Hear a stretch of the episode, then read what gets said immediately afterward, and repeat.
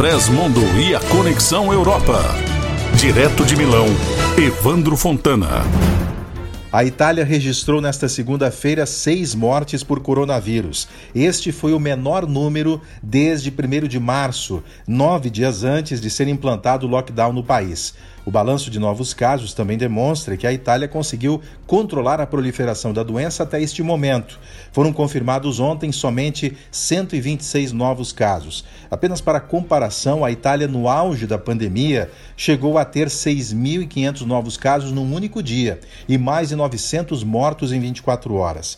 Desde o dia 22 de março, no entanto, os casos novos e os óbitos vêm caindo. No próximo dia 4 de julho, o país completa dois meses de relaxamento das medidas de restrição.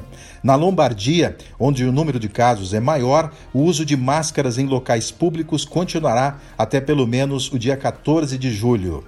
O pior ainda está por vir. Com estas duras palavras, o diretor-geral da Organização Mundial da Saúde, Tedros Adhanom, pediu uma união dos países para a nova normalidade de convivência com o vírus. Ele disse que será ainda um longo percurso e que é preciso enfrentá-lo com resiliência, paciência, humildade e generosidade nos próximos meses. Afirmou que já perdemos muito, mas que não podemos perder a esperança.